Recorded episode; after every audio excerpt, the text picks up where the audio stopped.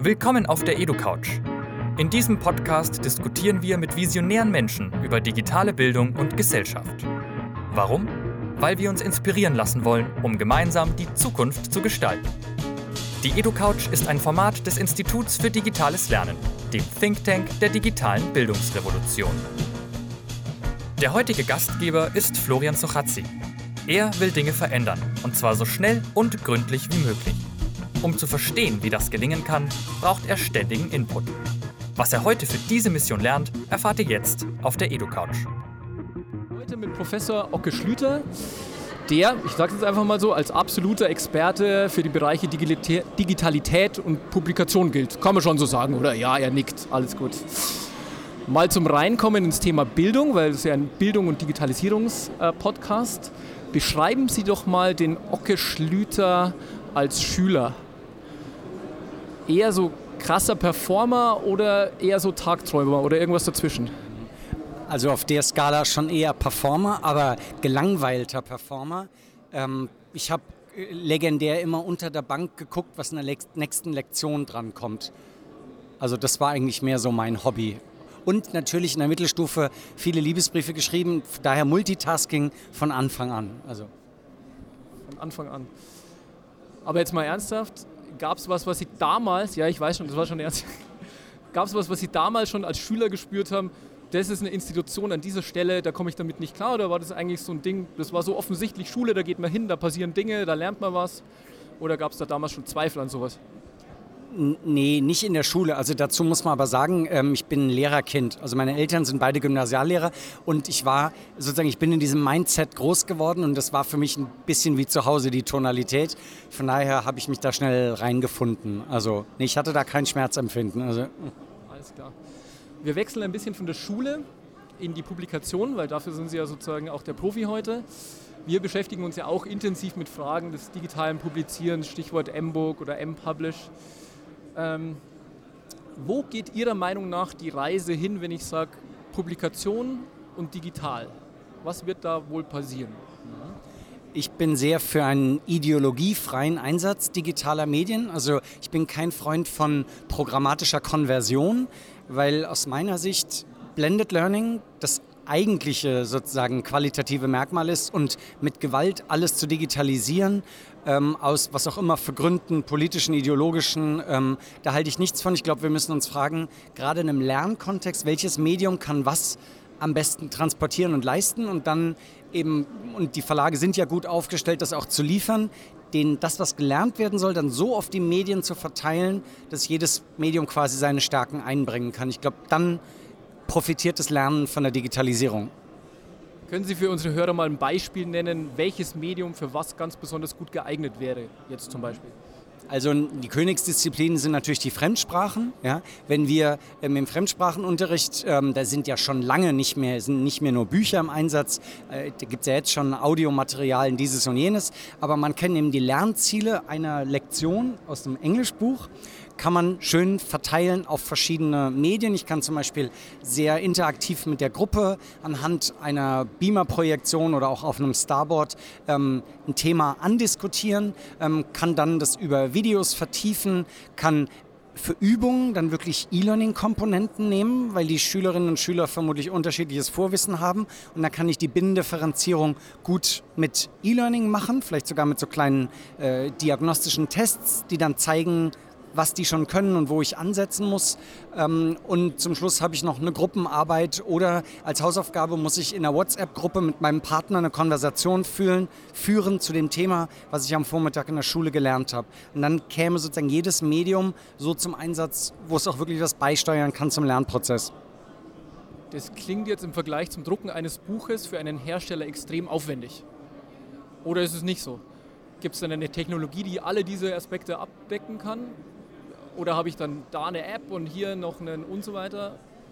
Ich glaube, ähm, das ist technologisch gar nicht so aufwendig. Es ist eher ein kreativer Akt. Es ist mehr das Gehirnschmalz, sich zu überlegen, was passt denn wofür und als Lehrkraft, ich bin ja selber Dozent, muss man dann seine Vorbereitungen quasi grundlegend überarbeiten. Man kann nicht mit den gleichen Sachen weiterarbeiten wie früher. Das ist schmerzhaft, ja. Und klar, ein paar Sachen würden die Verlage dann auch anders anliefern, aber ich sehe da jetzt kein riesen Technologiethema. Also deshalb habe ich bewusst eben dieses Beispiel gewählt, was mit einem ganz niedrigen Technologieeinsatz funktionieren würde. Sie haben gerade gesagt, Sie sind ja auch äh, Hochschullehrer sozusagen. Ähm, was sind die Kompetenzen, von denen Sie glauben, dass Ihre Studierenden in Zukunft brauchen werden? Und wie unterrichten Sie die? Mhm. Ja, das ist die, Frage, die uns jeden Tag äh, quasi umtreibt. Ich würde es unterscheiden in verschiedene Kategorien. Wir haben sozusagen Hard Skills. Unsere Studierenden lernen, wie ein XML-Workflow funktioniert und wie man ein Marketingkonzept erstellt und wie man ein Geschäftsmodell abbildet. Das sind einfach fachliche Skills, die müssen da sein. Ähm, Kommunikation und auch Selbstmanagement ist sehr wichtig. Ähm, Projektmanagement, Arbeit mit Deadlines und sowas ist ja ganz, ganz wichtig. Ähm, und der dritte Teil, würde ich sagen, ist dann so ein Methodenbaukasten. Also wir arbeiten ja viel mit Design Thinking ähm, und denken, dass die Studierenden das ganz früh lernen sollten. Also ob das diese oder eine andere Methode ist, also relevante Methoden, die dann im Verlag eingesetzt werden. Diese drei Felder. Nochmal eine Runde äh, grundsätzlicher. Wir denken bei uns im Institut ganz oft über, über die Zukunft nach, weil wir glauben, dass wir die heutige Bildung auf eine gedachte Zukunft auch schon ausrichten müssen. Das ist natürlich schwer zu sagen, was da genau kommen wird, aber so ein paar Megatrends in Anführungszeichen kann man ja durchaus auch sehen. Welches wären für Sie die Megatrends der Zukunft, also die Hauptentwicklungen für Gesellschaft, Politik, Wirtschaft etc.? Und wie wird sich das äh, für die Publikationsbranche niederschlagen? Gibt es dann da Auswirkungen dafür? Mhm. Also für mich ist so ein Haupttrend, das was man unter diesem Kunstwort VUCA ähm, sozusagen widerspiegelt, also extreme Volatilität, Veränderlichkeit, ähm, Unsicherheit, schwer planbar, fast chaotisch. Ähm, und ich denke, Wissen kriegt eine immer geringere Halbwertszeit in so einer Welt. Das heißt, es, es hält immer weniger vor und wir, diese Fähigkeit, sich selbst weiterzubilden, äh, selbst erstmal äh, irre, irrelevante oder niederwertige Informationen von hochwertiger zu unterscheiden und sich dann möglichst früh, eigentlich schon nach dem Ende der Schule selber weiterbilden zu können, das ist eine Schlüsselqualifikation. Also ich glaube überhaupt, dass Meta Kompetenzen wichtiger werden, weil die Phänomene, mit denen wir zu tun haben, die verändern sich immer schneller. Und anhand derer sozusagen sind wir nicht auf Dauer qualifizierbar. Aber wenn wir so Metakompetenzen haben, uns Wissen zu erschließen, Kompetenzen zu erschließen, übertragbare Kompetenzen zu erwerben, ich glaube, das macht uns fit für die Zukunft. Sie bekommen ja die Menschen, die direkt aus der Schule kommen, die kommen ja zu Ihnen. Wie sieht es denn da aus mit diesen Metakompetenzen? Sind die schon vorhanden? Sind die schon aufbaubar oder muss man da eigentlich bei Null beginnen? Wir haben einen äh, sozusagen geringeren Prozentsatz an Studierenden, die haben eine abgeschlossene Berufsausbildung. Und die bringen das zum großen Teil schon ziemlich gut mit oder viel davon mit. Jemand, der direkt von der Schule kommt und ich war auch nicht anders nach dem Abi, ähm, hat halt noch keinen Kontakt mit der wirklichen Welt gehabt. Es sei denn, die Eltern haben jetzt ein Unternehmen oder so und man hat da mal reingerochen. Und ähm, wir sagen immer, kein Problem, sie starten an der Hochschule bei Null, aber sie brauchen eine steile Lernkurve. Und dann funktioniert es auch. Aber wenn man natürlich mit einem Selbstbild hinkommt, dass man eigentlich schon sozusagen die Krone der Schöpfung ist oder so, dann wird es, glaube ich, schwierig.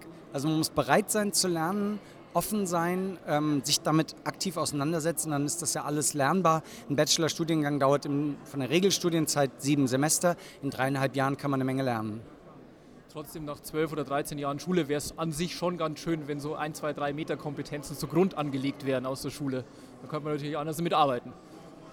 Ja, die sind ja auch da, nur das sind eben keine, ich kann jetzt nicht sagen, das Mathewissen ist für die Arbeit im Verlag direkt relevant, also würde ein kaufmännischer Leiter natürlich widersprechen, aber also da gibt es Grundkompetenzen, die man einbringt und weiterentwickelt. Aber das ist jetzt wenig von dem, also die Lernziele einer Schule sind einfach notgedrungen abstrakter und allgemeiner, als sie bei einem branchenorientierten Studiengang sein können. Deshalb können wir da nichts direkt wiederverwerten.